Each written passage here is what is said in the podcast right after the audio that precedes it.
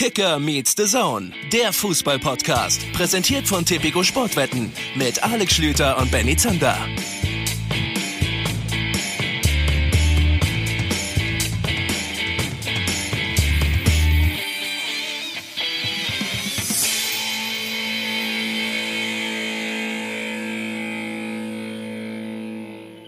Hallo, liebe Leute. Der Herbst ist da. Die triste Jahreszeit. Die Blätter fallen von den Bäumen. Die Laune geht nach unten. Umso wichtiger, dass irgendwo in Leipzig ein junger Mann sitzt, der quasi schon mit zweieinhalb Jahren das Grinsen nur so ins Gesicht getackert bekommen hat. Hallo und herzlich willkommen in diesem Podcast. Benny Zander. Ich hoffe, du kannst mich grinsen hören. Ja, ich habe eins der breiteren Grinsen. Ist das, ist, was, äh, sagt man das so? Ich habe eins der breiteren Grinsen, Grinsers oder Grinsel? Ich bin mir relativ sicher, dass es zu Wetten das Zeiten bei Thomas Gottschalk eine Wette gegeben hat, dass ein Typ einfach nur akustisch die Breite des Grinsens äh, unterschiedlicher Personen erkennen konnte. So, der hatte dann so eine klassische Brille mit irgendwelchen lustigen Sachen drauf, auf die dann Thomas Gottschalk so geschlagen hat, um den Test zu machen. Und er konnte sagen, dass das, dass das Grinsen des Benny Zander so ungefähr 8,8 Zentimeter breit ist. Ja, ganz reicht es nicht ran an das Grinsen von meinem Papa, von dem habe ich das nämlich. Aber äh, ich komme immerhin in die Nähe. Wir freuen uns, dass ihr wieder mit dabei seid. Neue Woche, neue Folge Kicker Meets the Zone. Und wir haben unser Säckchen für diese Woche ganz schön vollgepackt, was die Themen angeht, Schübenmann. Also wir haben nachher nicht nur, wie ihr es gelesen habt, in der Beschreibung und im Titel dieser Folge Peter Hyballa ausführlich zu Gast und wollen mit ihm sowohl über seine verrückte Trainerkarriere als auch ein bisschen über das Revierderby plaudern. Nein, das Thema wird nachher auch noch sein der erste FC Köln mit Frank Lüssem vom Kicker. Und dann hat Meister Schlüter mal eben die sieben Meilenstiefel eingepackt und ist zur Siebener Straße gewackelt vorhin. Ja, ich habe mir gedacht, wenn das Wetter schon so gut ist, dann nehme ich doch alles vom Münchner Regen mit und treffe mich mit Thomas Müller. Die sind gerade noch in München gewesen, haben das Abschlusstraining, Corona-bedingt nicht in Moskau, wo sie ja dann am morgigen Dienstag spielend werden, absolviert, sondern eben noch in München und so quasi kurz vor Flieger. Die waren tatsächlich alle schon umgezogen in ihre, in ihre schicken Anzüge. Habe ich ihnen noch abgefrühstückt und äh, so ein paar Minuten noch befragen können, was so geht, was nicht geht. Äh, war übrigens wirklich jetzt ernsthaft ein mal wieder sehr schönes Gespräch. Ich glaube, ich wiederhole mich sicherlich Thomas Müller jemand, den wir dann auch mal ausführlicher treffen sollten. Ja, das haben wir uns doch, haben wir uns doch eingetragen. Das versuchen wir irgendwann möglich zu machen. Lass uns doch mal direkt in den Spieltag reingehen. Also Freitag wurde eröffnet mit Stuttgart gegen Köln, wie erwähnt, zum FC etwas mehr später in dieser Folge. Und am Samstagnachmittag dann Bayern und RB Leipzig im Einsatz. Das sind die beiden Teams, die in der Tabelle gerade vorne grüßen. RB auf der 1, 13 Punkte, 2 zu 1 der Sieg gegen Hertha BSC bleiben vorne in einem Spiel, in dem sie erst in Rückstand geraten. John Cordoba, ich glaube schon sein drittes Tor in dieser Saison für die Hertha, also gute Quote beim neuen Club. Und dann aber RB, dass das Spiel eben dreht, ähm, mit so ein paar Misstönen, ja, kann man vielleicht so formulieren, dann von der Hertha nach der Partie in Richtung Tobias Stieler des Unparteiischen. Es gab eine ganz schnelle gelb-rote Karte für Sefuig da zu Beginn der, äh, der zweiten Halbzeit, der gerade erst in der Pause eingewechselt worden war für Pekarik. Da stand es 1-1. Upamecano hatte ausgeglichen und dann ein Elfmeter verursacht von John Cordoba und verwandelt von Marcel Sabitzer sorgt dann in der 77. für den 2 zu 1 Siegtreffer für RB Leipzig, das einen richtig guten Saisonstart hinlegt. Ja, dieses Spiel war bis dahin von Leipzig nicht sensationell gut. Also bis zu diesem Platzverweis. Das war für mich dann der Turning Point. Ähm, äh, ich habe dann Bruno Labbadia beobachtet, wie der ausgerastet ist. Ich glaube in dem Fall einfach, weil er gesehen hat, dass das von Sefuix so blöde war, ähm, weil er eben geahnt hat, dass das Ganze jetzt kippen würde. Bis dahin die Leipziger jetzt nicht so überlegen. Da würde ich es eher als ein Spiel auf Augenhöhe betrachten. Julian Nagelsmann hat ja auf Leipziger Seite die Neun zum ersten Mal von Beginn an rangelassen, also mit Sörlet und Kleuver zusammengespielt, auch Benny Henrichs. Ähm, dafür die zuletzt so starken Paulsen und Dani Olmo auf der Bank, Heizenberg gar nicht erst im Kader. Das heißt also, die Stützen aus den vergangenen Wochen, die waren erstmal draußen, die Neun waren drin, haben die Chance jetzt, ich würde sagen, so konkret nicht genutzt. Es ist erst gekippt, als die Leipziger in Überzahl gespielt haben. Das hat dann insgesamt auch für Unruhe gesorgt einfach, weil Bruno Labbadia sich da, wie du gesagt hast, sehr benachteiligt gefühlt hat. Ich glaube aber, wie gesagt, er meinte nicht den Platzverweis, der war halt einfach nicht clever, sondern viele, was hat er gesagt, 50-50 Entscheidungen, die dann zugunsten ja. der, der Leipziger ausgelegt wurden. Ja, und ja, vor allem Michael Preetz hat danach äh, mhm. das Horn ein wenig aufgestellt und in die Richtung geblasen und halt, das war der, der Grundtenor, also die Tendenz einfach bei, bei vielen engen Situationen und ich meine, das wirst du auch schon mal erlebt haben in deiner, in, in deiner ruhmreichen Fußballkarriere, ich auch, ähm, dass man so das Gefühl hat irgendwie, ey, das ist jetzt hier ein Ball, den kannst du so und so entscheiden, diese Situation. Und irgendwie ist es jetzt das zweite, dritte, vierte Mal, dass das Pendel Richtung RB ausschlägt. Und das war das, was der Hertha um, äh, um Michael Preetz da eben sauer aufgestoßen ist. Du hast ja recht, der Seefuig, der drückt da halt bei diesem Platzverweis, nachdem er gerade erst gelb gesehen hat, da im Laufduell mit dem Arm, dann ist auch noch das Pech, was glaube ich die ganze Sache noch ein bisschen befördert, ich weiß nicht, wie du es gesehen hast, dass es vor der RB-Bank passiert, wo dann natürlich alle aufspringen, ja, und dann ist es vielleicht, ich, ich wage jetzt mal die These, wenn das auf der anderen Seite passiert, wo keine Bank in der Nähe ist, dann lässt Tobias Stieder ihn vielleicht drauf. Aber dadurch, dass natürlich dann auch alle so emotionalisiert, emotionalisiert bei RB aufspringen, wirkt es nochmal dramatischer. Unterm Strich bleibt's düsselig. Das muss man schon festhalten. Ja, ich glaube, es war auch so klar, dass es trotzdem zum Platzverweis geführt hätte. Aber hast schon recht, dadurch fiel ihm die Entscheidung wahrscheinlich noch mal ein bisschen leichter, weil es dadurch noch mal emotionalisierter gewesen ist. Ähm, ist es eigentlich jetzt schon so, wir kommen ja auch gleich zu den Bayern, dass in der Liga die drei Mannschaften vorne wegmarschieren und sich ja auch schon ein bisschen absetzen, die wir dann da am Saisonende erwarten? Denn du hast jetzt in deiner Aufzählung ja die Dortmunder weggelassen, äh, über die wir natürlich auch noch ausführlich sprechen. 13, 12, 12 und dann ist es schon der erste Abstand zu Überraschungsmannschaft Stuttgart mit acht Punkten. Äh, ist dieser Abstand vielleicht sogar zu früh, was dann auch die Ausgeglichenheit der Liga angeht? Naja, man könnte auch argumentieren, dass der Abstand sich vielleicht wieder ein wenig einpendelt, wenn jetzt hintereinander diese englischen Wochen anstehen, ne? wo diese drei Teams und Gladbach ja auch regelmäßig Wochenende, also sagen wir mal Samstag, Dienstag, Samstag spielen. Und das könnte ja dazu führen, dass vielleicht der ein oder andere Stolperer mehr drin ist. Also Gladbach hat jetzt auch sich lange zum Beispiel schwer getan, bis sie dann das 3-2 in Mainz hingekriegt hatten. Ich bin mal wirklich gespannt jetzt gerade in dieser ersten Phase, bis dann die nächste Länderspielpause ansteht, wo eben jetzt der die zweite Champions League Woche ist und kommende Woche auch schon wieder Champions League Woche, ob die da wirklich alle ganz unbeschadet rauskommen. Wenn es so sein sollte, dann ist der Abstand jetzt schon zu groß. Ja, gucken wir uns an. Für die Dortmunder und Leipziger gilt eben genau das gleiche wie für den FC Bayern München. Ihr habt schon gesagt, die dann morgen übrigens auf der Zone zu sehen zur frühen Anstoßzeit um 19 Uhr gegen Lokomotive Moskau ran dürfen. Und ich hatte dann also heute noch die Freude und durfte an die verregnete Sebener Straße. Waren übrigens besondere Umstände. Ich weiß gar nicht, du hast ja erzählt, dass du Kindheitserinnerungen an Freiburg hast. Warst du mal an der Sebener Straße? Ja, auch als kleiner Bub.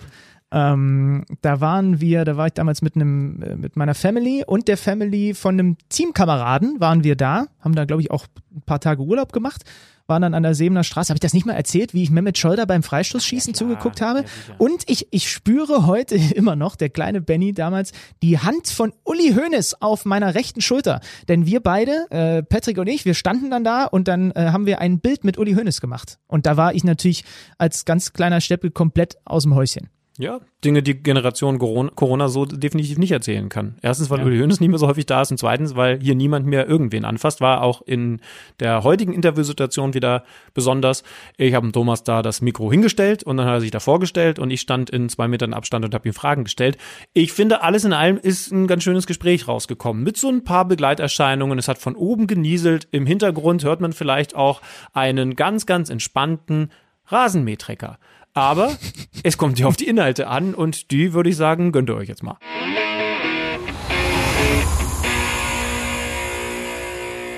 Thomas, schön, dass du dir ein bisschen Zeit nimmst. Ist ein straffer Zeitplan bei euch heute. Jetzt geht's gleich Richtung Flieger. Gerade war PK, schon was gegessen. Äh, verändert das eigentlich die Vorbereitung, wenn man so straff rangeht? Weil normalerweise wäre ihr ja schon in Moskau, glaube ich, oder? Ja, für uns Spieler ist es eigentlich äh, so ein bisschen angenehmer, wenn wir hier trainieren können, weil äh, dann sparen wir uns ein bisschen die, diese Fahrten dann in der fremden Stadt, in Anführungszeichen. Ähm, aber klar, so ein Champions League Reisetag ist immer mit einem straffen Programm vorgesehen. Da hat man jetzt nicht viel Zeit zu überlegen. Also im Flieger und im Bus schon, aber äh, es ist alles durchgetaktet. Aber das ist okay. Also wir mögen das ja. Wir haben uns zum Saisonstart äh, so ein bisschen über die Intensität im Bayern-Spiel unterhalten. Äh, da hattest du eine klare Meinung. Hansi Flick habe ich auch gefragt, da habe ich so ein bisschen das Gefühl gehabt, der wägt noch ab, wie viel Volldampf die Bayern eigentlich diese Saison gehen können bei diesem straffen Zeitplan. Jetzt sind ein paar Wochen gespielt.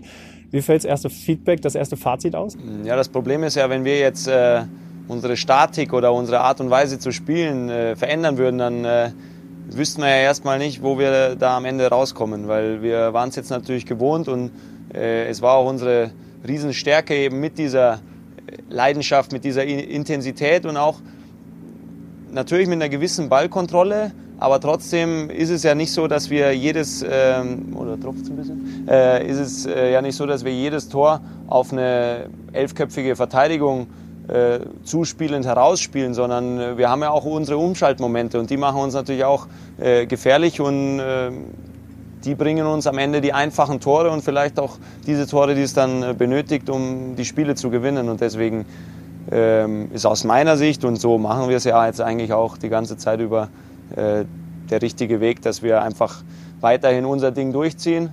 Ähm, das ist sicherlich der frühe Druck, das frühe Pressing. Natürlich müssen wir auch mal den Gegner vielleicht ein bisschen locken und ein bisschen rauskommen lassen und dann erst zuschnappen. Aber an sich hat sich da nicht viel geändert. Außerdem war die Diskussion ja so ein bisschen geführt worden vor diesem letzten Transfertag. Und da haben wir nochmal äh, ja, gut zugeschlagen als Verein und deswegen haben wir auch in der Breite genügend wirklich äh, super Typen auch dazu bekommen. Ist ja ein gutes Stichwort, weil so ein, so ein Pressing, wie ihr das spielt, das lernt man ja jetzt auch nicht im Vorbeigehen. Wie weit sind da die Neuzugänge? Muss man die auf dem Platz vielleicht einen Tick mehr noch an die Hand nehmen, auch kommunikativ? Natürlich äh, müssen die sich erstmal daran gewöhnen, aber aus meiner Sicht ist es ja deutlich einfacher, sich in ein System einzufinden, wo alle anderen ja schon wissen, äh, wie es läuft und vor allem wo es eigentlich nicht so viele Optionen gibt in, in diesen Schlüsselsituationen, sondern der, der Plan ist eigentlich klar, äh, auch positionsspezifisch arbeitet natürlich unser Trainerteam äh, auch da Profile heraus und, und äh, sagt den Spielern dann schon genau, was sie in den verschiedenen Situationen auch zu tun haben. Und ich glaube, es ist immer einfacher, in so eine eingespielte Truppe reinzukommen äh, als Einzelspieler und das hat man auch gesehen. Ähm, ja, selbst beim Pokalspiel auch wenn das unter, ein unterklassiger Gegner war mit Düren, äh, haben die Jungs schon gezeigt, was sie können. Und auch, auch jetzt, wenn sie mal reinkamen, auch, auch Buna hat jetzt gegen Frankfurt ein äh, gutes Spiel gemacht. Und dementsprechend fühlen wir uns da gut aufgestellt. Aber klar, in zwei Wochen könnte die Welt schon wieder anders aussehen. Ne? Ja, das, das frage ich nochmal nach. Hansi Flicker war da ja auch extra gelobt, dass das auch aus der Mannschaft selber rauskommt. Also dieser Ehrgeiz, dieses jeder kommt rein, jeder, der reingeworfen wird, der will und der ist sofort da.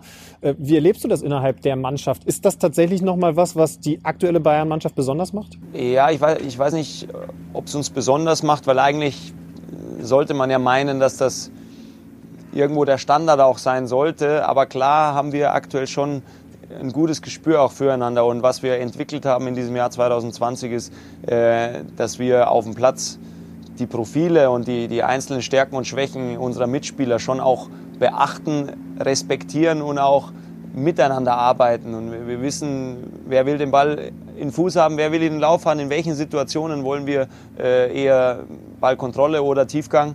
Und dementsprechend ähm, ist es auch einfach eine gewisse Eingespieltheit, äh, die uns stark macht und die Stärken ja, unserer, auch unserer Achse oder auch unseres ganzen Spiels, die spiegeln sich ja auch in diesen überfallartigen Momenten auch wieder.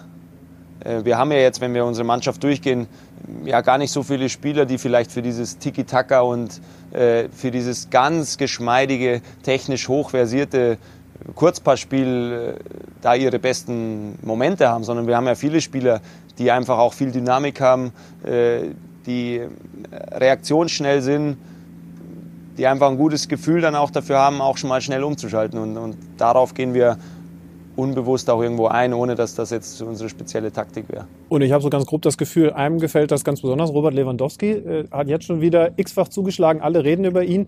Äh, wir können jetzt von außen natürlich beurteilen, dass er ein total kompletter Stürmer ist, was seine Qualitäten auch in der Luft sind, am Boden sind. Du kennst ihn jetzt auch schon so lange. Was macht den auch mental besonders? Ja, dass er immer will, ne? dass er, äh, dass er auf, er wollte ganz lange äh, sehr viele Tore machen und jetzt will er Tore machen, um Spiele zu gewinnen mit der Mannschaft. Und das, äh, diesen Schritt, äh, ja, man kann es eigentlich nicht äh, hoch genug äh, loben und, und sich darüber freuen auch, dass er diesen Schritt irgendwo gemacht hat. Ähm, dass er sich mittlerweile fast sogar über einen Assist auch freuen kann. Äh, und, und er bringt sich viel, äh, viel in unser Spiel ein, vielleicht auch besser als vorher. Er hat natürlich auch in den letzten fünf Jahren oder ich weiß nicht, wie lange er jetzt schon hier ist, sechs, sieben Jahre, äh, immer seine Tore und seine Qualität eingebracht. Aber das, was jetzt seit einem Jahr äh, abläuft, ist schon nochmal äh, besonders. Ähm, er bekommt natürlich auch viele Torchancen in diesem funktionierenden System, ganz klar. Aber was dann für mich immer wieder faszinierend ist, ist, dass er einfach dann, wenn dann einer bei einer Ecke ein Tor macht, äh, dann ist es dann Levi. Also, dass der diese Chancen aus dem Spiel heraus, wenn ich aus äh, neun Metern äh, oder elf Metern einen Körper, den stellt er natürlich oft geschickt rein und der Abschluss ist ja dann ja nichts Brasilianisches oftmals, aber, aber zum Beispiel jetzt gegen Frankfurt, da macht er dann das Kopfballtor und dann halt einfach auch vier Stück in einem Spiel, drei Stück in einem Spiel, wo, wo ähm, andere Spieler, auch ich, eine ganze Karriere brauchen, um da vielleicht ein oder zwei Hattricks mal hinzubekommen. Das macht er halt so im Vorbeigehen und deswegen ist er schon sehr besonders.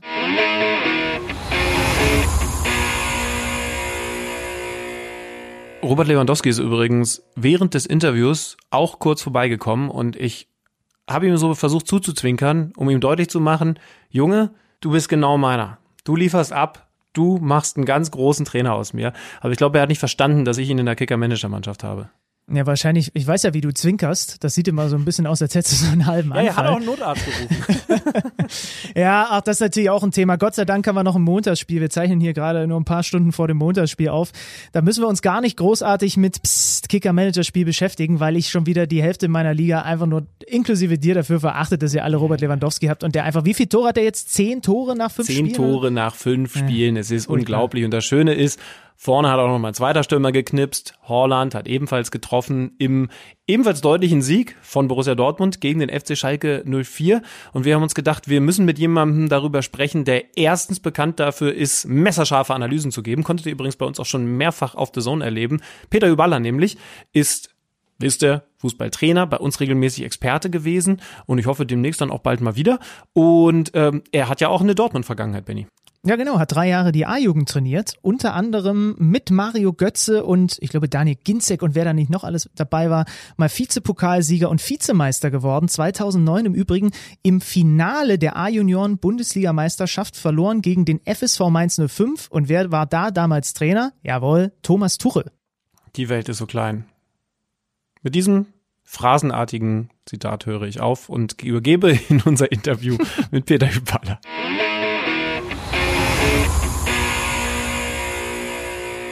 Mein lieber Herr Gesangverein, also wir hatten ja schon einiges an so technischen Herausforderungen im Verlaufe dieses Podcasts Kicker Meets Saison. Aber wir haben noch keinen unserer Gäste so auf die Probe gestellt und er hat das in einer, in einer Entspanntheit über sich ergehen lassen, dass ich mehrere Hüte davor ziehe. Peter Hüballer ist bei uns in der Leitung und jetzt ist er auch zu hören in bestmöglicher Qualität. Peter, schön, dass du da bist. Ja, hi Benny. Dass ich mal mit Entspanntheit angekündigt werde, muss ich auch sagen. Das ist auch was Neues, aber das gefällt mir. Das ja, also äh, wir haben hier oft hier schon in diesem Podcast mit Laptop-Trainern zu tun gehabt, die, die natürlich sofort wussten, okay, du schickst mir den Link, ich schicke das hier nochmal durch die Audio-Optimierung. Du bist eher der Typ, der auf dem Platz seine Qualitäten hat, aber umso glücklicher sind wir, dass wir mit dir jetzt genau über diese Inhalte reden dürfen. Ist doch, ist doch sehr, sehr schön. Auf jeden Fall. Ich, ich glaube, als Trainer bist du ja der Zehnkämpfer immer. Also ähm, du musst verschiedene, verschiedene Rollen einfach können. Und da ist Laptop eine Rolle, aber Empathie ist die andere Rolle, Feldtraining ist die nächste Rolle. Und ja, darum ist Trainer ja auch ein, ja, auch irgendwie auch ein bisschen der Königsathlet im Fußball, genauso wie der Zehnkämpfer in der Leichtathletik. Was eine Metapher. Eieiei, zum, also zum Start. Geil. Also was die Zuhörer jetzt für Erwartungshaltung haben, das, äh, also die nächsten Minuten, meine lieben Freunde mit Peter Hüballer, die können nur genial werden. Äh, wie sieht's im Moment bei dir aus? Du bist jetzt seit Sommer vereinslos. Was treibst du da so? Entwickelt man Routinen als Trainer, der im Moment gerade keinen festen Verein hat? Ich hatte zwei lange Phasen, wo ich mal arbeitslos oder vereinslos war. Bei der ersten Phase, wo es dich zum ersten Mal erwischt, da war ich äh, schon psychisch sehr kaputt. Also da war ich schon sehr angefressen, weil als jüngerer Trainer ging es bei mir, so wie bei anderen jüngeren Trainern, immer nach oben, immer nach oben, immer nach oben. Und so eine erste Entlassung und dann auch, wo man lange keinen Club findet, äh, das nagt natürlich an dir, weil wir sind ja schon auch, wir haben ein großes Ego, denke ich, die Trainer.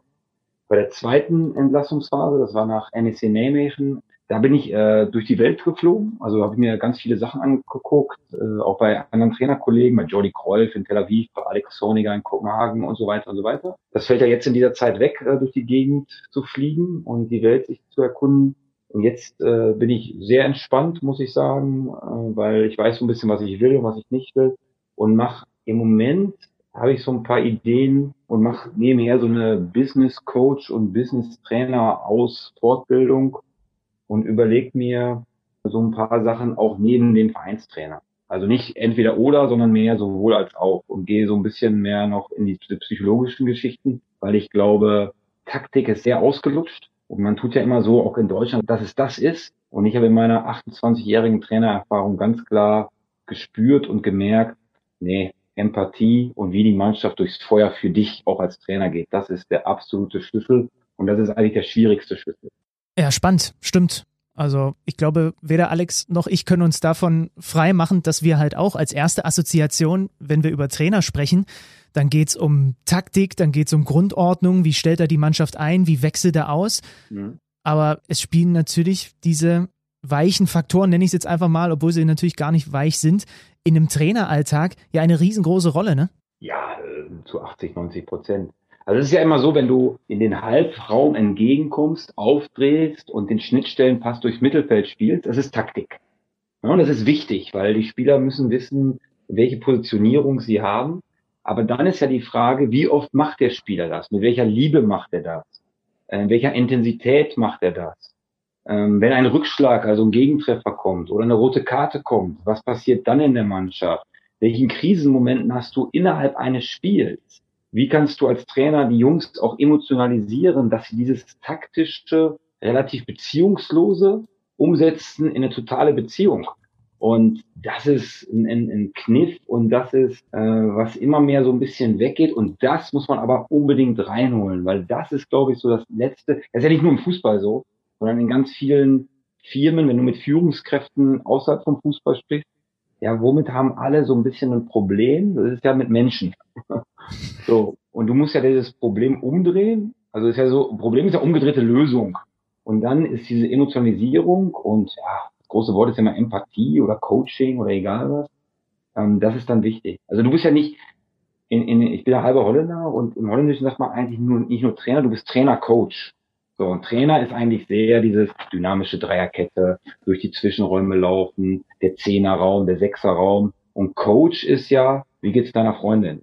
Äh, was machst du, wenn dein, dein Vater gestorben ist? Und so weiter. Das ist ja für Spieler auch interessant, dass du als Trainer weißt, wann die Geburtstag haben, die Jungs. Dass du äh, immer eine Anteilnahme dabei hast. Und das sind, glaube ich, die beiden Nachbarn. Und diese beiden Nachbarn musst du immer zusammenfügen. Ja, das ist ja eigentlich sehr passig, denn wir wollten mit dir natürlich sowieso intensiv über das Derby vom Wochenende reden, Schalke gegen Dortmund. Und ich hatte mir eh Fragen notiert zu Manuel Baum, wie du ihn und wie du genau diese Connection zwischen Trainer und Mannschaft erlebt hast. Denn, und ich weiß, da ist Benny, glaube ich, einer etwas anderen Meinung, ich fand Schalke deswegen in der ersten Halbzeit relativ gut, weil ich das Gefühl hatte, guck mal, die brennen gerade für dieses Spiel, für diesen Trainer, der ja an der Seitenlinie auch total energisch dabei gewesen ist. Und das kann doch eigentlich nur ein gutes Zeichen gewesen sein. Benny fand es jetzt gar nicht so doll von den Schalkern, du darfst dich da gerne auf eine Seite schlagen. Da stelle ich mich ein bisschen immer auf die Pro-Seite des Trainers, also jetzt auch für Manu Baum, ähm, weil ich habe es eigentlich auch gesehen, dass sie versucht haben, glaube ich, in ihren Möglichkeiten, die sie jetzt im Moment haben, Oktober 2020, haben sie, denke ich, auch so am Limit, was, was reinhauen bedeutet und kämpfen bedeutet, versucht rüberzubringen. Du merkst natürlich immer im Laufe eines Spiels, okay, irgendwann geht's verloren, wenn du halt merkst, boah, wir kriegen nach vorne wirklich nicht so viel hin, wir verlieren andauernd den Ball ja gut, und dann kommt natürlich Dortmund mit seiner individuellen Klasse und in, in, in ihrem Flow. Aber ich glaube schon, dass Manu Baum so im ersten Schritt, der ist ja jetzt nur sehr, sehr kurz da, versucht diese, ja, wie man sagt, in diese Köpfe reinzukommen und kämpfen, grätschen, laufen, inneren Schweinehund besiegen. Das wurde ja so in den letzten Jahren immer so, ja, das ist so, so die alte Trainersprache, aber diese Trainersprache ist total wichtig. Und gerade in einer Situation, wo du eine Mannschaft kriegst, die ein bisschen in der Krise ist, das musst du versuchen als erstes irgendwie hinzubekommen. Ähm, aber wie hast du ihn dann an der Seitenlinie erlebt? Denn ich fand schon extrem auffällig, dass er, dass er verdammt viel, jetzt will ich nicht das falsche, Wort finden, weil ich ja aus deinen Formulierungen lernen will, verdammt viel gecoacht hat von draußen, wie der moderne Begriff ist. Äh, einige haben dann, habe ich auf Twitter gelesen, gesagt, das ist zu viel, das überfordert eine Mannschaft, weil im Grunde hat er ja wie Marionetten gesagt, lauf du dahin, jetzt auf Hummels Pressing auslösen, du dahin. Kann sowas zu viel sein oder ist das okay gewesen aus deiner Sicht? Ja, das wirst du im Nachhinein natürlich sehen, ob es zu viel oder zu wenig ist. Aber ich glaube, sie sind ja auch noch in so ein bisschen in der Testphase. Das Problem im Profifußball, so eine lange Testphase hast du nicht. Du musst relativ schnell irgendwann funktionieren und funktionieren heißt Resultat packen. Ich meine, Schalke wusste, welchen Trainer sie holen. Das ist immer ganz wichtig. So und äh, Manuel Baum ist ein Trainer, der natürlich sehr auf taktische Struktur und ähm, diese Sachen Wert liegt. Und vielleicht merkt er jetzt gerade, na, ich will das reinkriegen und will letztendlich ganz klar den Spielern helfen. So. Und jetzt hast du halt 3-0 verloren, in der Offensive nicht so viel hinbekommen. Klar, der Gegner ist natürlich ein ganz besonderer Gegner, ein sehr guter Gegner. Aber ich glaube, es ist halt seine Art jetzt erstmal. Und natürlich in einem leeren Stadion, ja, dann verstehen mich die Spieler auch. Und dann denkst du natürlich, ich will sie helfen, ich will sie versuchen zu erreichen. Und das erlebst du halt auch jede Woche sehr oft, äh, gerade im Juniorenfußball, auch wenn nicht Corona ist. Wie fandest du es denn grundsätzlich? Ähm, also dieses Spiel, taktisch ja schon auch interessant, dass die Schalker jetzt anders als zuletzt mit Dreierkette spielen. Der BVB hat es genau andersrum gemacht, hat nach langer Zeit mal wieder mit einer Viererkette agiert. Ja, insgesamt fand ich natürlich Borussia Dortmund äh, eigentlich in allen Bereichen überlegen. Äh, was sie natürlich äh, super gemacht haben, wenn du halt gegen einen etwas schwächeren Gegner spielst, dieses Gegenpressing und dann sofort tief nach vorne. Ähm, und dann mit einer, mit einer so dermaßen hohen Geschwindigkeit. Ähm, bei der Dreierkette ist immer die Frage, die bildet sich ja dann zur Fünferkette. Ähm, ich hatte schon das Gefühl, dass Schalke eigentlich immer mehr zurückgesackt ist. Und ähm, ja, wenn du dann halt diesen brutalen Catenaccio-Fußball spielst, ist immer die Frage, die Idee ist ja so ein bisschen in der Dreierkette, wir wollen Überzahl im Zentrum schaffen und dann dieses Überzahl im Zentrum, du musst halt irgendwann auf Balldruck kommen. Und ja, und da, da hatte ich mir eigentlich noch mehr erhofft, dass die halt noch mehr in diesen Balldruckaktionen auch die Bälle kriegen oder äh, dass die Borussia Dortmund noch ein bisschen mehr Gegenwehr hinkriegen. Und das ging im Laufe des Spiels immer weiter verloren, fand ich. Am Ende gewinnt der BVB deutlich mit 3 zu 0.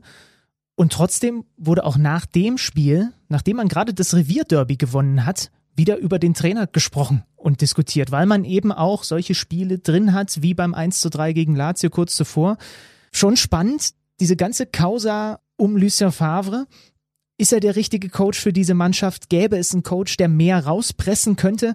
Wie siehst du denn seine Arbeit? Tut man ihm mit der Diskussion, die da geführt wird, seit Wochen und Monaten, auch teilweise ein bisschen Unrecht? Ja, Unrecht weiß ich nicht. Äh, ich bin da jetzt auch nicht so, ne, so involviert. Aber ich finde, dass er eigentlich sehr viele gute Ergebnisse geholt hat in den letzten, weiß nicht, zwei Jahren, drei Monate, wie er da ist. Ich glaube, dass du für uns Trainer ist es auch immer schwierig. Auf der einen Seite, ich sag mal, vor 20, 30 Jahren wurdest du eigentlich ein Resultat abgerechnet. Dann vor 10, 15 Jahren wurdest du Resultat abgerechnet plus der Spielstil. Vor, vor acht, neun Jahren Resultat, Spielstil und die Persönlichkeit des Trainers. Und jetzt ist noch reingekommen Resultat, Spielstil, Persönlichkeit des Trainers und wie viel Spieler verkaufe ich. Ja, darum kommen ja sehr viele junge Spieler immer rein. Und das musst du alles abdecken. Und klar ist bei Borussia Dortmund und alle, jeder Club im Ruhrgebiet ist natürlich immer dieses Emotionale und über allen steht natürlich ein bisschen immer Jürgen Klopp.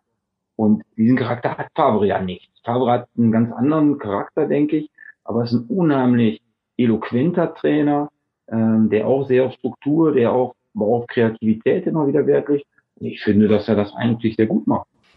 Aber er hat zum Beispiel nicht hinbekommen, einen Mario Götze zu integrieren ist das jetzt zu hart formuliert von mir? Denn Mario Götze kennst du ja im ganz Speziellen sehr gut.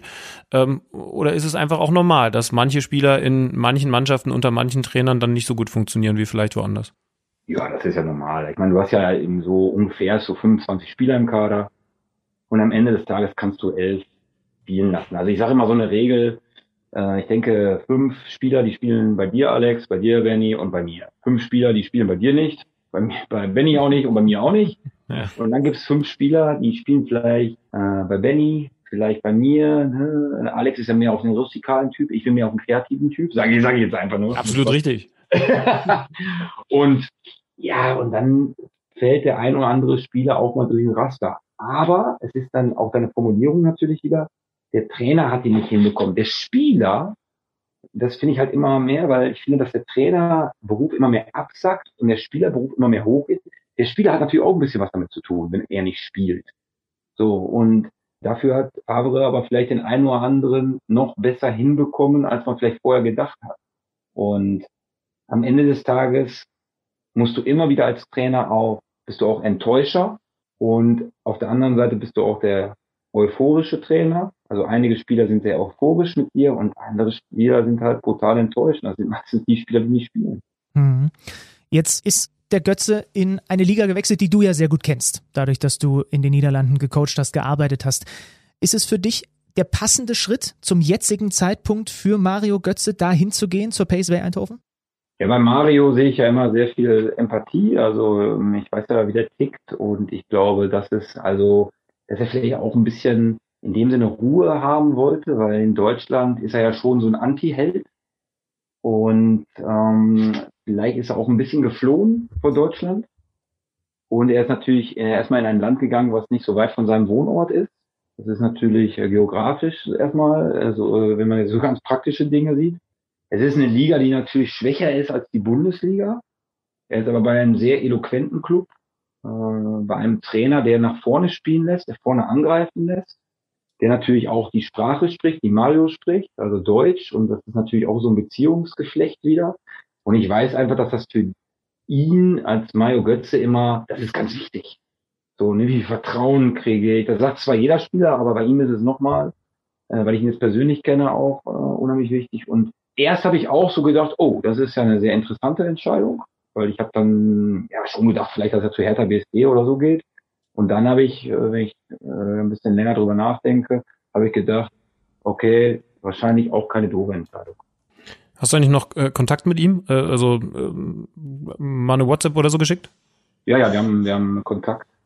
Und ich habe äh, mein, mein zehntes Trainingsbuch äh, veröffentlicht vor sechs Wochen und das ist in niederländischer Sprache. Das kann er sich schon mal ein bisschen durchlesen, dass er die Sprache lernt. sehr gut, sehr gut. Äh, du hast ja schon gesagt, du hast jetzt einige Jahre als Trainer schon auf dem Buckel und du bist natürlich in deiner Karriere auch schon ganz gut rumgekommen. Also du hast zum Beispiel, ich weiß gar nicht, wie viele deutsche Trainer das von sich behaupten können, schon mal ein Jahr in Namibia gecoacht. Das war damals sogar dein allererster Cheftrainerjob bei Windhoek. Da warst du noch keine 30 Jahre alt. Das klingt jetzt für mich erstmal nach einem ziemlich großen, spannenden, interessanten Fußballabenteuer. War es denn am Ende auch so viel Abenteuer? Ja, auf jeden Fall. Ähm, es ist äh, so, ich bin nach Namibia, das ist eine kleine Vorgeschichte. Äh, da fing ja gerade so Trainerfortbildung an und Ende der 90er Jahre, ja. Ich höre mich gerade wie ein Opa an, aber da fing auch so Internet an. und da wurde ich mal eingeladen, weil ich habe relativ früh auch schon so Trainer-Workshops für andere Trainer gegeben. Da hat mich einer aus einem Deutscher, der ausgewandert ist nach Namibia, hat mich gefragt, ob ich eine Trainerausbildung geben will und Fußballschule für Kinder oder so. Und unser Erkennungszeichen war, äh, ich habe einen Ball in der Hand.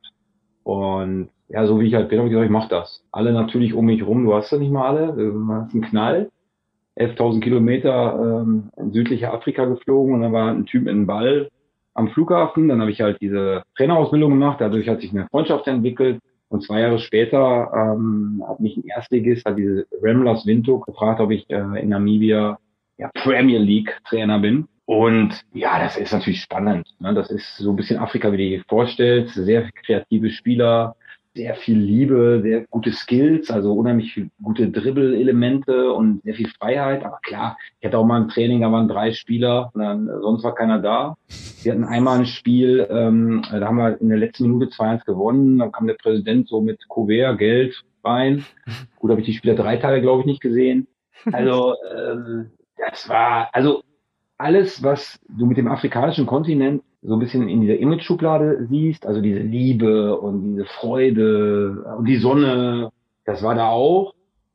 Aber klar, Disziplin, gewisse Pünktlichkeit, äh, eine gewisse Struktur, das war da halt nicht. Aber für mich als ganz junger Trainer eine Riesenerfahrung, weil du kommst natürlich auch in ein Land, ja, da bist du mal die Minderheit in der Hautfarbe auch und eine ganz andere Kultur, alles auf Englisch. Und für mich, für mein Selbstbewusstsein war das ähm, super. Das Aufregende an deiner bisherigen Biografie ist ja, dass du solche Sachen gemacht hast, aber auch in ganz anderen Bereichen als Trainer tätig gewesen bist. 2018 zum Beispiel mal für sieben Wochen Trainerausbilder beim DFB. Äh, warum war der Ausbildungsjob beim Verband dann am Ende doch nichts für dich? Also ich kam da aus einer langen Arbeitslosigkeit oder Vereinslosigkeit und dann ähm, habe ich halt im DFB gesprochen und ich werde ja immer, ja eigentlich so von Verbänden oder manchmal von Vereinen äh, geholt, die was verändern wollen. Und so habe ich mich dann auch gesehen. Also ich äh, wollte natürlich ein bisschen Verbandswesen oder auch die Trainerausbildung auch verändern. Habe da zwei Sachen so, die mich, ich habe mich relativ schnell schon gemerkt, oh, mir fehlt eigentlich schon eine Mannschaft. Und das zweite war, ich war nicht in der Position, also ich war nicht an der höchsten Position, um alles zu verändern. Und ähm, dann habe ich mich da einfach nicht so wohl gefühlt. Also, und dann bin ich halt ein Typ, es gibt ja immer zwei Möglichkeiten, denen du dich wohlfühlst. Ja, Geduld, oder drei Möglichkeiten, Geduld, habe ich jetzt nicht so ganz hoch in meinem Wertesystem. Ich kämpfe, das habe ich eigentlich hoch im Wertesystem. Aber das wollte ich auch nicht machen. Und dann kam auch noch eine Anfrage aus der Slowakei. Und dann habe ich so für mich gedacht, nee, das äh, ist hier nicht so mein Ding. Obwohl ich muss auch sagen, äh, Trainer, Ausbildung an einem Fußballlehrer, ich kann mit den Fußballlehrer-Anwärtern super aus. Aber ich habe dann so für mich gemerkt, äh, nee, ich möchte wieder zurück in den Verein. Du hast Dass das natürlich immer so von der Auslandsicht immer ein bisschen blöd ist, nach sieben, acht Wochen äh, irgendwo wieder aufzuhören. Aber das meine ich ja immer, das habe ich so ja, in meinem Leben immer. Es geht halt auch um mich. Also ähm, ich, ich will immer meine Lebensqualität, ich muss mich ja den ganzen Tag mit mir selber rumschleppen. Und wenn ich sehe, nee, das, äh, das passt jetzt nicht oder auch der DFB geht nicht so auf meine Ideen ein, und dann kam eine andere Anfrage, dann habe ich gesagt, nee, dann springst du wieder woanders hin. Du hast damals im Der Westen-Interview danach was echt Spannendes gesagt, wie ich finde. Und zwar hast du gesagt, dass wir in Deutschland eventuell ein Trainerproblem bekommen könnten, weil es da eine ziemliche Diskrepanz gibt zwischen dem theoretischen tollen Wissen, was diese neue Trainergeneration, die kommt, äh, mitbringt, und der praktischen Umsetzung bei der Trainingsarbeit auf dem Feld. Kannst du das noch mal ein bisschen genauer erklären, was du damit gemeint hast? Also ich habe einfach gemeint, ich habe ja, ähm, ja ähm, Anfang der 2000er, da war ich ja in dieser Jugendtrainergeneration, Thomas Tuchel, Christian Streich, Markus Kocinski, äh, Sascha Lewandowski, Norbert Elgard, Peter Hyballa. Wir waren so Anfang der 2000er so ein bisschen die Pioniere. Und für uns war ja immer klar eigentlich, dass wir nicht in den Profifußball kommen, sondern Jugendfußballtrainer sind. Und auf einmal, und da hat der Thomas Tuchel mit angefangen, war ja so der erste Jugendtrainer, äh, der so in den Profis kam und dann ist ja eine Welle losgegangen. Und ich hätte, hättest du mich jetzt vor 15 Jahren gefragt, ähm, Jugendtrainer war ja eigentlich mehr ein Schimpfwort früher. So, und äh, jetzt musst du ja eigentlich Jugendtrainer gewesen sein, um die Profis, um eine Profimannschaft zu bekommen. Und umso jünger, umso besser und umso akademischer, umso besser. Und ich fand halt immer, dass früher die Ex-Profis, die waren ja immer so festgelegt als die Trainer im Profibereich, die haben ja oft immer gesagt, wo hast du denn gespielt? So, ne, dieses ein bisschen abwertende. Und ich finde halt, dass die akademischen Jugendtrainer auch auf ihrer Weise ein bisschen abwertend sind, weil ähm, die haben eine, diese, diese Konzeptsprache ist halt der beziehungslos Halbraum, Zwischenraum, dies und das. Und es ist ein bisschen eine eigene Sprache geworden. Dann ist der Laptop ganz wichtig geworden. Dann ist im Jugendbereich auch ganz wichtig, dass man einen riesen Trainerstaff hat, was ich gar nicht so sehe. Also du hast irgendwie sechs, sieben Trainer da rumlaufen. Und ich mache ganz viele Trainerworkshops und was ich halt sehe, ist immer, wenn, wenn die Jungs eine PowerPoint haben und einen Vortrag geben und in der theoretischen Arbeit sind, sind die echt gut. Also rhetorisch, die PowerPoint ist sauber, die theoretischen Schritte, da siehst du ja jetzt auch in, ne, in, in, in Fernsehanstalten, wie ne, der Zwischenraum und die und die Experten reden alle über Konzepte. Und dann gehen wir auf den Platz. Und dann habe ich immer gedacht, ey, da ist keine Intensität drin. Du musst ein selbstbewusster Kerl sein, du musst da stehen, da sind Konflikte, die musst du spontan lösen. Du kannst dich da nicht immer drauf vorbereiten. Und da muss ich sagen, finde ich persönlich, da haben wir noch ganz viel Luft nach oben.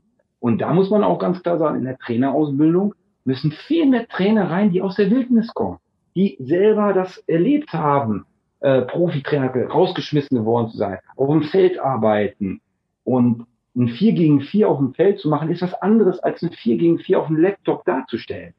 Und das habe ich einfach gemeint. Ich glaube, da geht es ganz viel Luft nach oben. Der Feldtrainer, der muss einfach viel wichtiger genommen werden. Und am Ende des Tages die größte Empathie und das größte Teambuilding ist keine Kanufahrt. Die größte Teambuilding im Fußball ist ein 4 gegen 4. Da ist halt alles drin und du musst es als Trainer begleiten. Und ich finde, das wir Trainer, wenn wir es nicht ganz weit aussuchen, viel zu viel Soft Skills immer haben und wir müssen mehr Hard Skills auch kriegen. Und das finden Spieler eigentlich auch ziemlich geil.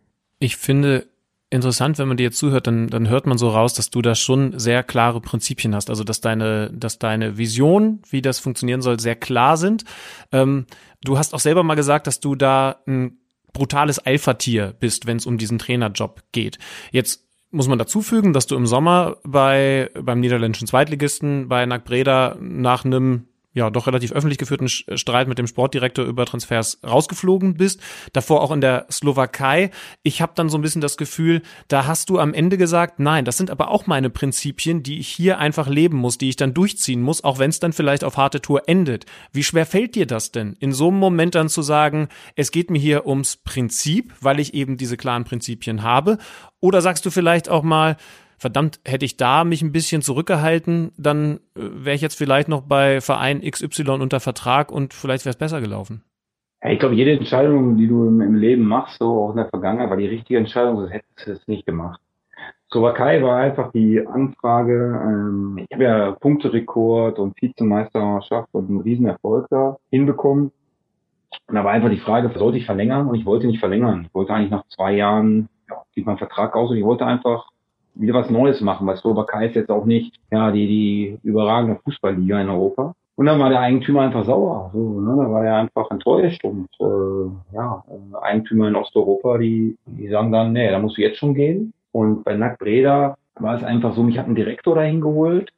Und dieser Direktor ist nach zehn Wochen selber entlassen worden. Und ich habe in meinem Wertemuster halt Loyalität ziemlich hoch. Und da war ich sehr enttäuscht und sehr angefressen auch. Und ich habe einfach gemerkt, als Trainer Positionsspiele, Spieleform, Laptop, mit der Mannschaft arbeiten, Empathie, Taktik, alles gut und schön. Aber du musst auch einen Zugriff haben, welche Spieler werden geholt. Weil am Ende des Tages, und das ist ja der Witz an diesem ganzen Fußballgeschäft, am Ende des Tages fällt immer dein Kopf als Trainer als erstes. Aber eigentlich bist du gar nicht der oberste Chef. So, da ist noch ein Sportdirektor drüber und hast der noch drüber und hast der noch drüber. Und ich hatte einfach das Gefühl, dass ich überhaupt gar nicht partizipieren kann an die Transfers, also sprich, welche Spieler geholt werden. Und das ist aber für mich das A und O. Welche Spieler kommen und mit diesen Spielern muss ich ja Erfolg haben. Und ähm, ja, dann habe ich mich einfach dafür entschieden, intern das relativ klar zu sagen. Und dann hat der Club sich dann halt entschieden, nee, das wollen wir nicht. Puh, ob ich das jetzt anders gemacht hätte, weiß ich nicht, weil ich bin so letztendlich, wie ich bin. Ähm, und dann immer, es ist immer auch immer so, wenn du entlassen bist, dann bist du immer so gescheitert für alle. Und das sehe ich gar nicht so. Ich finde, ich finde geil, wenn man Prinzipien hat. Ich finde geil, wenn man seine Richtung hat. Und die ganz großen Trainer, lass uns mal ganz ehrlich sein, die so in der ersten Kategorie alle mitschwimmen, die sind alle schwierig auf ihre Art. Die sind alle Alpha auf ihre Art. Und die haben eine ganz klare Prinzipien auf ihre Art. Aber die haben dann auch Erfolg. So. Und das ist dann immer die Frage, ja, äh, wo du, wo du hin willst. Letzte Anmerkung dazu. Ich habe mit sehr vielen Trainern, die auch entlassen werden, Kontakt. Und eigentlich sagen 95 Prozent zu mir, hätte ich mal mit der Faust auf den Tisch gehauen. So, und das ist immer der Spannungsbogen, den du als Trainer hast. Sage ich jetzt was oder sage ich nicht? Mache ich mich klein? Mache ich mich groß? So, und das ist immer die, ja, die Entscheidung, die du für dich selber treffen musst. Ja, ich glaube, das ist echt ein ganz schöner Abschluss. Beziehungsweise vielleicht die letzte Frage, weil du ja auch gesagt hast, es ist total wichtig, dass Trainer Erfahrungen sammeln, dass sie rausgehen. Das hast du ja definitiv gemacht. Würdest du jetzt vielleicht bei deiner, bei, beim nächsten Angebot, was da kommt, ein bisschen vorsichtiger sein, bevor du zusagst? Ja, ich würde nicht vorsichtiger, sondern ich gucke einfach, mit welchen Menschen ich arbeiten kann, ne? in welchem Land, welche Liga. Du versuchst ja viele Parameter einfach für dich reinzuholen und zu sagen, es ist bei mir, ich bin auch ein Gefühlstyp. Ne? Ich bin ja halb Deutsch, halb Niederländer.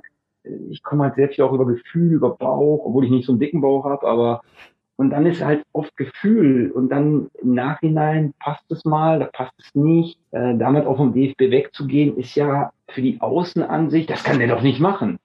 Und jetzt für die Innenansicht war das für mich persönlich in die Slowakei zu gehen, einer der besten Schritte, die ich je gemacht habe. Aber das weiß ich vorher alles nicht ich kann die Frage nicht beantworten. Ich, ich glaube, ich bin so, wie ich bin. Ich habe ich hab einen Charakter, so wie andere auch einen Charakter haben. Nur was ich im deutschen Fußball merke, ist halt dieses bisschen beziehungslos und sehr viel akademisch und Laptop und sehr viel Soft Skills. Das ist gerade so der Weg. Und Und ich glaube, wir diskutieren ja gerade auch viel über deutschen Jugendfußball. Wir haben keine Neuner, wir haben keine Zehner. Ja, aber das ist natürlich, wir müssen eine Beziehung reinballern. Das sind kreative Jungs und vielleicht etwas mehr Beziehung, etwas mehr Wildheit, äh, etwas mehr Selbstbewusstsein statt weniger Struktur, weniger dies. Und dafür äh, bin ich natürlich prädestiniert wieder. Also, und dann eine Frage, es muss ein Sportdirektor auf wie Boller Bock haben. Punkt. So. Und äh, ich bin so, wie ich bin und äh, andere Trainer sind so, wie sie sind. Und da muss ein Direktor Bock haben. Alle Karrierepläne, sage ich dir ganz ehrlich, habe ich so ein bisschen in Mülleimer geschmissen, weil ist immer schön, wenn junge Trainer mich anrufen und sagen, ja, mit 30 mache ich dann den Schritt, mit 35 den und mit 40 den. Und ich bin ja jetzt so im Mitteltrainer-Alterbereich. Ja, da denke ich immer so im Inneren, das ist ein schöner Karriereplan, aber das Leben, das gerade in dieser bizarren Zeit, ja, das äh, zeigt sich schon ein bisschen anders.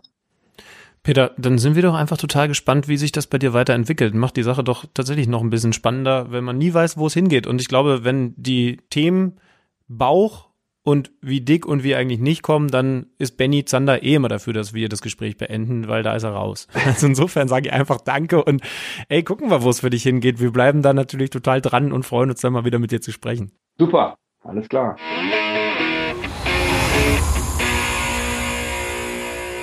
Peter Hüballa, Fußballtrainer ist wirklich ein verrückter Job, ne? Also wir haben letzte Woche mit Mark Hosege schon darüber gesprochen. Hast du, sag, sei mal ehrlich, hast du irgendwann als kleiner Bub, wo ja eigentlich alle erstmal darüber nachdenken und hoffen, dass sie selber mal Fußballprofi werden, hast du mal in, mit so einem Nebengedanken gehabt, als du dann vielleicht irgendwie Fußballmanager gespielt hast oder FIFA oder so? Trainer könnte vielleicht auch was sein? Hast du überhaupt mal, hast du vielleicht eigentlich mal eine Mannschaft trainiert? Warst du mal Jugendtrainer oder hm, sowas? Aber ich habe nur eine Basketballmannschaft trainiert. Haben wir noch nie drüber geredet. Äh, nee. Und lustigerweise habe ich das gerade in einer anderen privaten Runde als Thema gehabt. Äh, ich war mal, aber auch wirklich nur für kurze Zeit Jugendtrainer beim Basketball und habe das beim Fußball nie gemacht, obwohl ich der Meinung bin, dass das einem total viel bringt. Und zwar jetzt gar nicht so mit der Ambition, Profitrainer zu werden, also Trainer von professionellen Fußballern oder Basketballern oder was auch immer, sondern da reicht es auch wirklich in den Jugendbereich zu gehen oder in den Amateurbereich. Also wenn ich ganz ehrlich bin, so die ganz kleinen Steppken waren nie so richtig mein Fall. Also in dem Sinne, dass ich dann schon auch immer Lust hatte,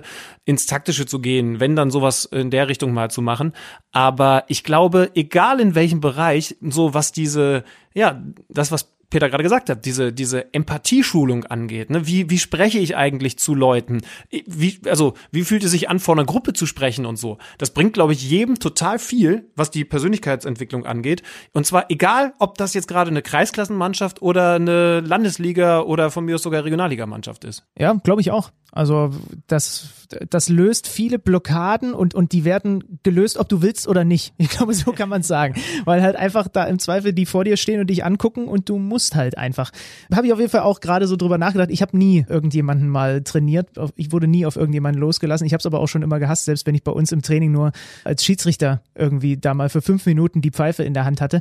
Also habe mich da immer rumlaviert, aber kann total nachvollziehen, dass das wahrscheinlich nicht unbedingt so schlecht für die Persönlichkeitsentwicklung ist, womit ich natürlich nicht sagen möchte, dass du in deiner Persönlichkeitsentwicklung deutlich weiter bist als ich. Aber ne, also ähm, also wirklich auch zum Beispiel Entscheidungen zu treffen. Also man kann sich im Leben ganz ja, häufig um Entscheidungen rumwinden, aber als Fußballtrainer musst du halt um 15.30 Uhr oder wann auch immer elf Leute aufgestellt haben und entsprechend, wenn es nicht so wie bei, bei Peter in Afrika läuft und sowieso nur drei Leute da sind, entsprechend auch noch eine gewisse Anzahl an Leuten auf die Bank setzen. Und diese Entscheidung musst du halt fällen. Und das ja, ist das echt ist, eine, gute, eine gute Schulung. Das ist wie damals. Also ich war ja quasi mal, hab, weiß gar nicht, ob das alle hören. Ich war ja mal dein Trainer, wenn man so möchte, beim Fußballradio, ne? Da warst du ja nur der kleine Praktikant und ich war Volontär und musste dann darüber entscheiden, ob Beiträge von Alex Schlüter auf Sendung gehen oder nicht. Ja. Das war, ist, ist mir auch nicht leicht gefallen. Ja. Und ich habe ich hab, hab häufig Nein gesagt. Ja, und jetzt, und jetzt fragen sich gerade viele, wie konnte aus Schlüter das werden, was er ist? Oder viele sagen jetzt auch gerade, ah, das erklärt einiges. Aber nochmal noch mal zurück äh, zu diesem sich vielleicht auch in den Trainerjob hineinträumen. Ich bin natürlich drauf gekommen, weil es am Wochenende, naja, wenn man ehrlich ist, gab es für mich eigentlich zwei Helden des Spieltags. Der eine ist der, der sich unter die 300 Fans gemogelt hat im Schalke-Trikot als einziger Königsblauer im Dortmunder Stadion. Also er hatte ja noch, ich weiß gar nicht, ob du das gesehen hast, erst eine Jacke an und war ja so halb versteckt Und er war wirklich der einzige Schalke-Fan auf der Tribüne im kompletten Stadion und saß da umringt von Dortmundern. Sensationell, also mhm, Wobei, hohe Anerkennung. Ich habe es jetzt nicht weiter verfolgt, aber ähm, habe das Spiel natürlich geschaut und habe dann nur mitbekommen, dass er dann irgendwann seine Jacke wieder anziehen musste. Ich glaube, das war dann der klare Befehl, sage ich jetzt mal, vom Ordner, äh, weil es ja einfach auch nicht erlaubt ist ne, im, im Trikot. Also da gibt's ja klare Ansagen bei, bei äh, in den Stadien, was dann Auswärtsmannschaften angeht. Und äh, irgendwann wurde er dann ich weiß nicht genau, entweder abgeführt oder er ist freiwillig gegangen. Auf jeden Fall hat er das Spiel nicht zu Ende geschaut im Stadion. Ach echt? Ja, ja. Das habe ich gar nicht mitbekommen. Oh Gott, ich dachte nur, er wurde umgesetzt. Mm, naja nee. gut, äh, dann, dann setze ich da das, äh, das äh, Held des Spieltags mal in Klammern. Der andere ist natürlich der, der die Karriere jetzt gerade so hingelegt hat, wie wir beide sie uns als kleine Buben eigentlich auch wahrscheinlich erträumt haben. Ne? Rocco Reitz, was für ein Name die Geschichte des Spieltags. Bundesliga-Debüt für Borussia Mönchengladbach direkt in der Startelf. Der ist seit Geburt Vereinsmitglied. Sein Patenonkel hat ihn bei der Borussia angemeldet. Der hat eine Dauerkarte für die Nordkurve. Es gibt auf kicker.de einen super schönen Artikel, der das alles nochmal zusammenfasst. Ähm, Rocco Reitz ist Rocco Reitz, Ausrufezeichen. Mehr brauche ich dazu eigentlich nicht sagen. Was für eine geile Geschichte, dass man von Geburt an bei dem Verein ist, dann die Jugendabteilung durchläuft und dann eben ein Bundesliga-Debüt feiert. Ähm, wir reden häufig ja auch mal darüber, dass hier und da so ein bisschen das alles einen bürokratischen Anstrich bekommen hat in der Fußball-Bundesliga und alles irgendwie Dimensionen, die man nicht mehr so fassen kann. Das ist so eine Geschichte, da sitze ich zu Hause auf dem Sofa, guck mir das an, denk erst, wer ist denn dieser Rocco Reitz und warum haben seine Eltern ihn Rocco genannt? Aber im zweiten an, äh, an Nachdenken denke ich mir natürlich, was für eine geile Geschichte. Total. Also die Eltern haben sich offensichtlich damals gedacht, okay, wir zeugen jetzt einen zukünftigen Pornodarsteller, nennen ihn Rocco Reitz und dann hatte der kleine Rocco aber andere Ideen und hat sich mittlerweile hochgemausert bei Marco Rose zum Bundesligaspieler. Da können wir nur gratulieren. Ja, ähm, kommen wir vielleicht noch zum direkten Konkurrenten, würde ich vorschlagen, von äh, Borussia Mönchengladbach. Lokal gesehen, in der Tabelle sind das andere Sphären, während die Gladbacher auf der 5 rangieren. Das Team, das sie ja schon geschlagen haben in dieser Saison, der erste FC Köln, der Derby-Sieg ging an die Fohlen in ganz anderen Sphären unterwegs. Platz 16 in der Tabelle, nur zwei Punkte bis hierhin aus fünf Spielen. Und da haben wir Schlütenmann uns gedacht, das müssen wir nochmal ein bisschen beleuchten, was das eigentlich für ein Saisonstart von Markus Gistolz Mannschaft gewesen ist. Ja, ganz genau, weil wir wissen, dass Schalke nicht gut ist und haben oft drüber geredet. Wir haben über die Mainzer und all das, was da mit Bayer Lorzer und Co. passiert ist, geredet. Bei Köln blicke ich selber nicht so richtig durch und genieße jetzt den Vorteil, dass wir Frank Lussem anrufen können. Werbung Ihr wollt auf den Champions League-Sieger tippen? Auf tipico.de geht das ganz einfach. Unter Sportwetten, Fußball, Champions League könnt ihr auf euren Favoriten setzen. Quotenänderungen vorbehalten. Tipico verdoppelt deine erste Einzahlung. Registriere dich noch heute und sichere dir so den Willkommensbonus bis zu 100 Euro. Du erhältst den Bonus sofort nach deiner ersten Einzahlung. 18 plus. Glücksspiel kann süchtig machen. Hilfe unter www.spieleambulanz.de. Er hat sich uns gerade selber als alter Herr vorgestellt. Äh, ich weiß noch gar nicht genau, was wir jetzt erwarten dürfen. Auf jeden Fall gibt es eine Menge Vorfreude bei mir und bei Benny. Frank Lussim ist bei uns in der Leitung. Frankie, grüß dich. Ja, servus, Dach zusammen. Ja, wir wollen jetzt natürlich von all deiner Erfahrung profitieren, die Ältere du über all die Jahre beim gesagt. Ältere hast du gesagt, ne? Siehst du, schon falsch zitiert. So ist das bei uns jungen Hüpfern. wir versuchen da jetzt das Niveau zu steigern. Ähm, wir wollen natürlich mit dir über den ersten FC Köln reden. Du begleitest sie intensiv seit Jahren und natürlich auch weiterhin. Äh, darum kannst du, glaube ich, direkt mal einschätzen. Nach so einem Ergebnis wie jetzt am vergangenen Wochenende, am Freitag, spricht man da beim FC schon von einem Aufwärtstrend? Ja, alles, was nicht Niederlage ist, äh, ist Aufwärtstrend, denke ich. Dieses äh, Spiel in Stuttgart war ja im Grunde genommen nach 24 Sekunden gefühlt äh, verloren. Und äh, dann haben sich die Kölner tatsächlich äh, zurückgefuchst, zurückgebissen in dieses äh, seltsame Spiel. Deshalb, ja, kann man schon sagen, alles, was nicht Null Punkte ist, ist Aufwärtstrend. Jetzt haben die unterm Strich saisonübergreifend 15 Mal nicht gewonnen. Horst Held hat im Zone Matchday Feature zwar gesagt, dass ihm diese Statistik komplett egal ist, dass das Quatsch ist, dass es keinen interessiert, was im Vorjahr war. Ich weiß, dass Alex auch kein Riesenfan von diesen saisonübergreifenden Statistiken ist. Aber jetzt ist es nun mal so, diese 15 sieglosen Spiele unter Markus Gisdol, das ist doch trotzdem eine Bürde für den Trainer, oder nicht? Weil es wird, wird ja nicht aufgehört zu zählen. Ja, Sie diskutieren das weg, das ist korrekt, äh, ist auch legitim in, in der Situation, aber es ist natürlich der erste FC Köln und der erste FC Köln hat noch nie im Leben 15 Mal hintereinander nicht gewonnen. Das ist keine gute Bilanz und das wissen die natürlich auch. Äh, Im Moment ist es daher sogar wahrscheinlich besser, äh, dass die Fans nicht kommen dürfen, weil ich denke mal, da wäre schon ein bisschen Rabatz in der Bude, wenn du 15 Mal hintereinander nicht gewinnst und äh, da würde es schon ein Echo geben, das, das äh, wird die Ohren schmerzen lassen. Allerdings haben Sie auch recht, es ist jetzt eine neue Mannschaft, eine andere Mannschaft auf sechs, sieben, acht Positionen äh, verändert.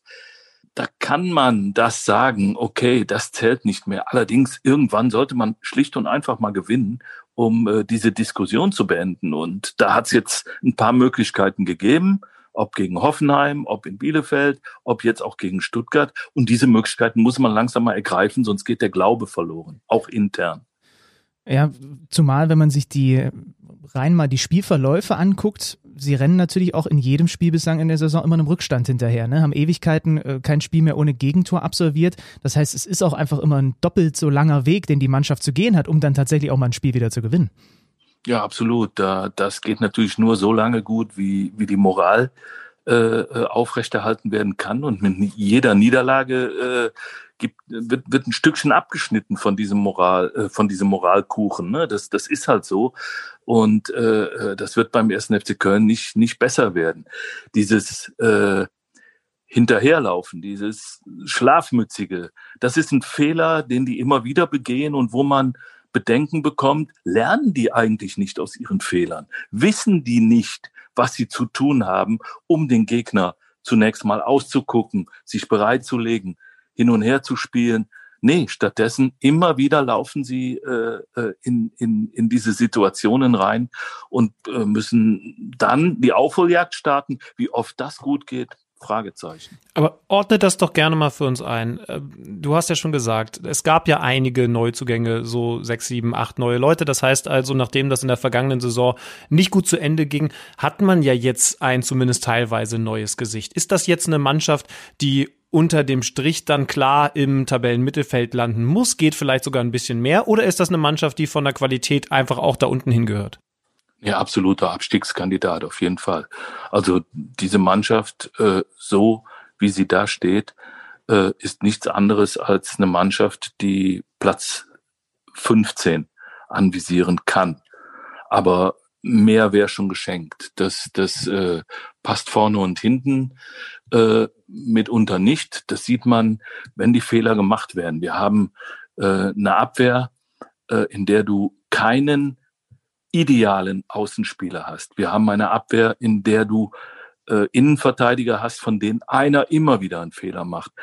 Wir haben ein zentrales Mittelfeld ohne Jonas Hector, äh, in dem äh, die Hektik äh, äh, fröhliche Urständ feiert. Es ist ein Angriff, der alleine auf Anderson zugeschnitten ist. Nee, also äh, das ist ein Abstiegskandidat und äh, alles, alles, was über dem Strich passiert, ist für den 1. FC Köln großes Glück. Weißt du denn, ob sie gerne noch ein, zwei andere Leute auf genau diesen Problemstellen, die du jetzt gerade genannt hast, gehabt hätten, wo es dann vielleicht einfach nicht funktioniert hat mit dem Transfer?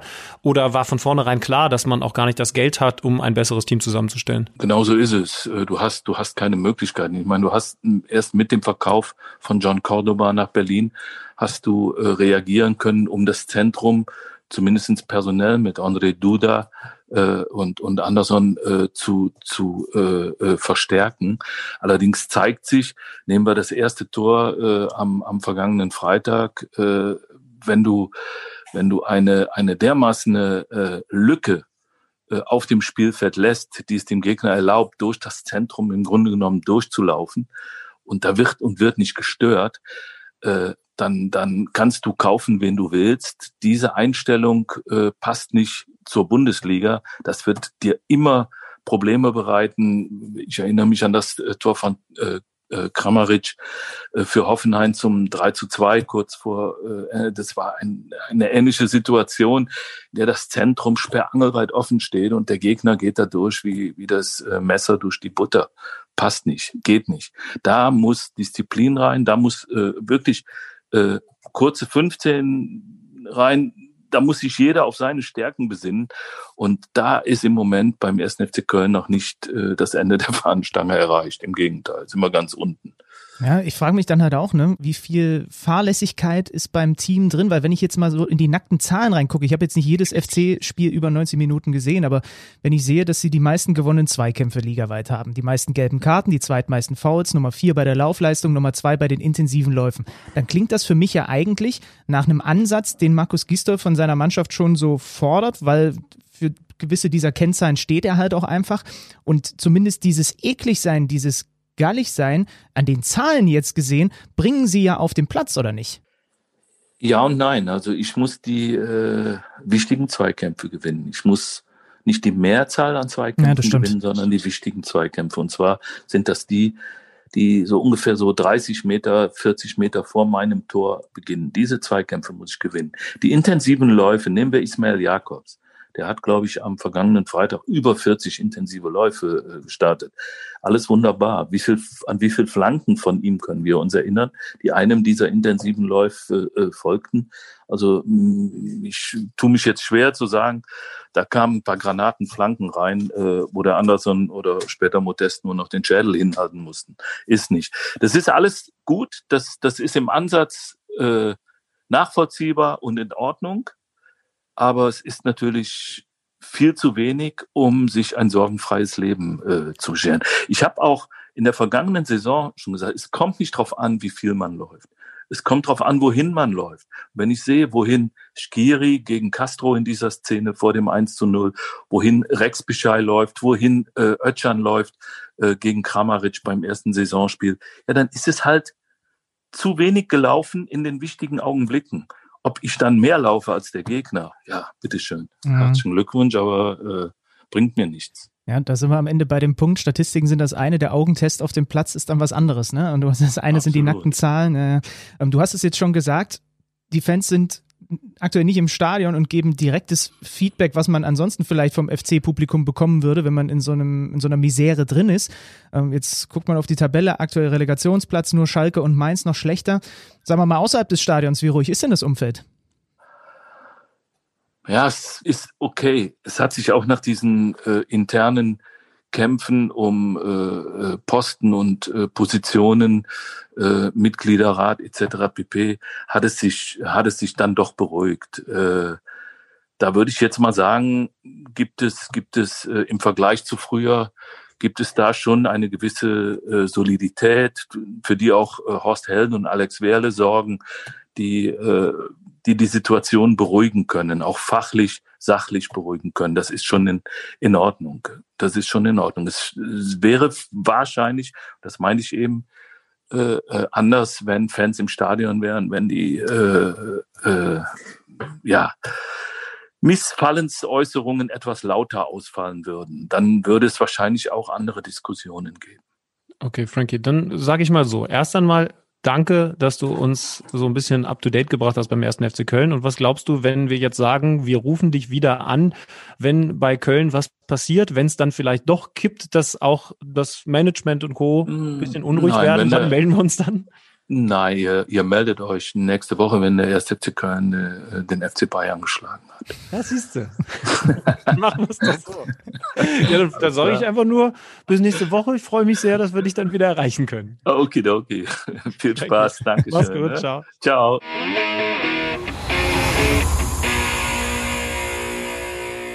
So, jetzt wissen wir also auch ein bisschen mehr über den ersten FC Köln. Was ist noch an diesem Spieltag passiert? Ist ein Spieltag mit vielen Toren gewesen, aber jetzt auch wie am letzten Spieltag nicht so diese knaller herausragenden Geschichten. Viele Unentschieden, Union gegen Freiburg, also auch 1 zu 1.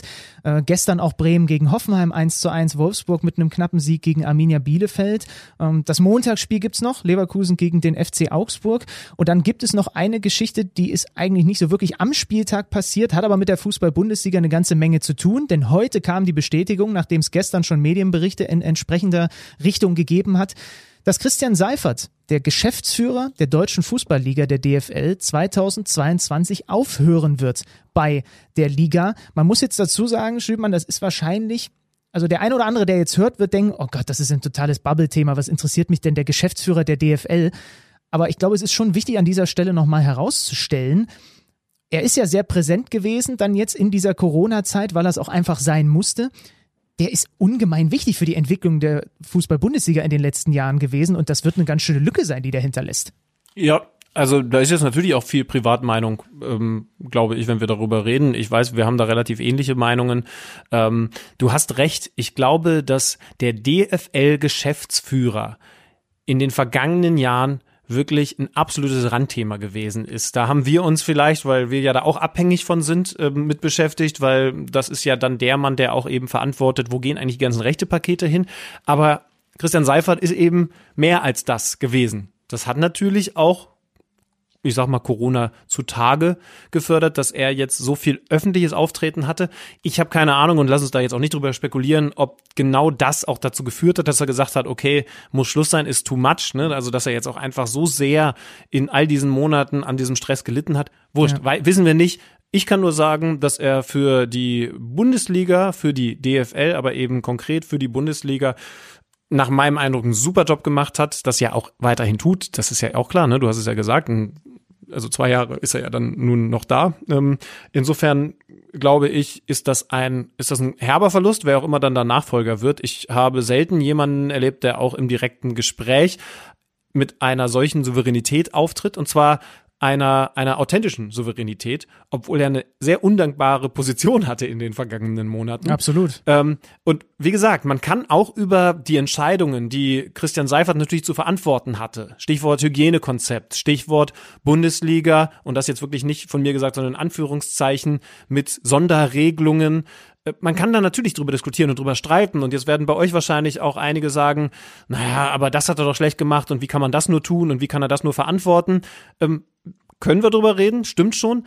Ich kann nur sagen, so wie ich ihn jetzt erlebt habe, und das ist ja jetzt ein paar Mal dann passiert in den letzten Monaten, ob jetzt mit Mikro oder abseits der Kameras, ist er sehr souverän, sehr menschlich, wirklich, wirklich menschlich besonders aufgetreten und ich bin gespannt, wie die DFL diesen Verlust, der definitiv personell menschlich ist, dann ersetzen wird.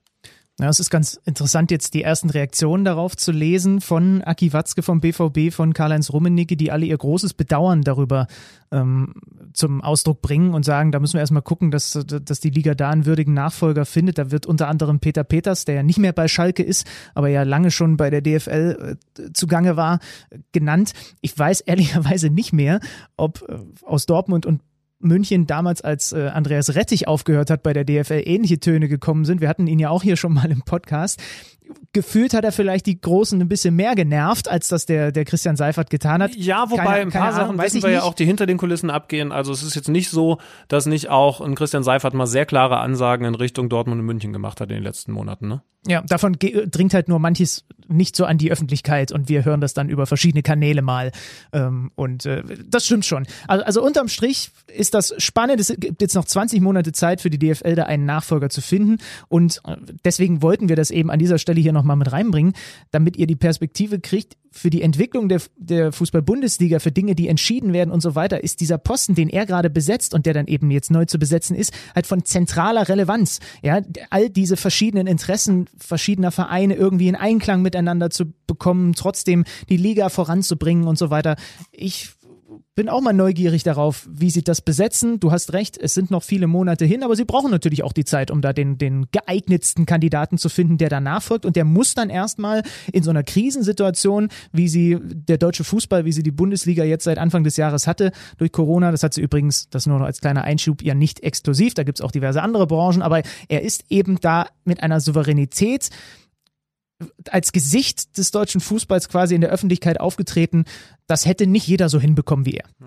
Ich, ich war mal auf einer Veranstaltung, in der er geladener Gast war und ein Kollege moderiert hat. Und es ist jetzt wirklich völlig wurscht, wer der Kollege gewesen ist. Aber ich habe mit Erstaunen festgestellt, dass er selber, also Christian Seifert, flüssiger, sauberer, souveräner gesprochen hat als der engagierte Moderator. Und das muss man erstmal hinkriegen. Und ich sag dir ganz ehrlich, das wäre mir da oben auf der Bühne wahrscheinlich ähnlich gegangen in dem Moment. Mich hätte er auch an die Wand moderiert. Aber wie gesagt, jetzt auch genug der Lobeshymnen. Äh, man kann über vieles inhaltlich natürlich auch diskutieren. Ja, natürlich, also gerne. das ist ja aber wichtig. Das wollten ne? wir einmal platzieren. Vor allen Dingen eben, dass diese Position nicht zu unterschätzen ist. Das ist jetzt niemand, der die Dinger in den Winkel köpft, sondern eben äh, so hinter den Kulissen Fäden zieht. Und wie gesagt, jetzt war er sogar häufiger mal vor der Kamera.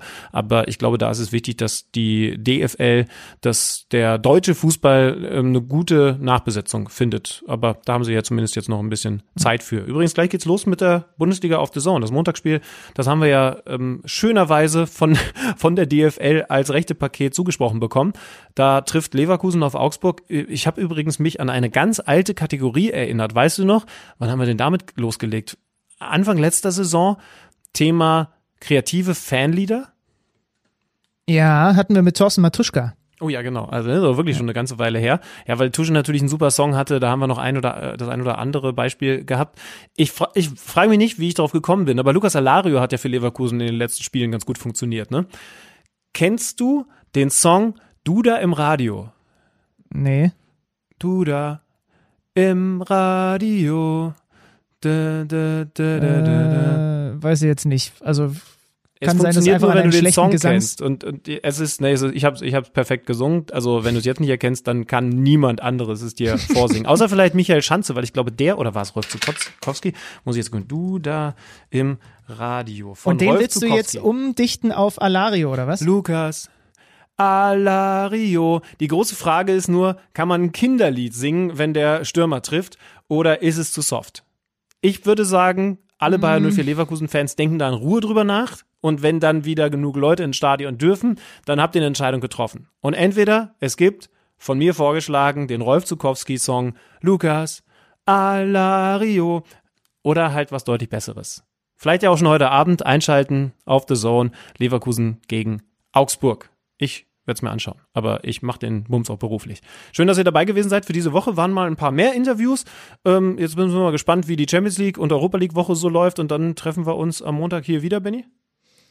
Ja, also ich habe keine anderen Pläne. Ich weiß nicht, wie es bei dir ausschaut. Ich überlege mir bis dahin und mir wird definitiv noch ein besserer Fansong einfallen. Aber hey, du hast immerhin mal auch was Kreatives zu diesem Podcast versucht beizutragen. Respekt.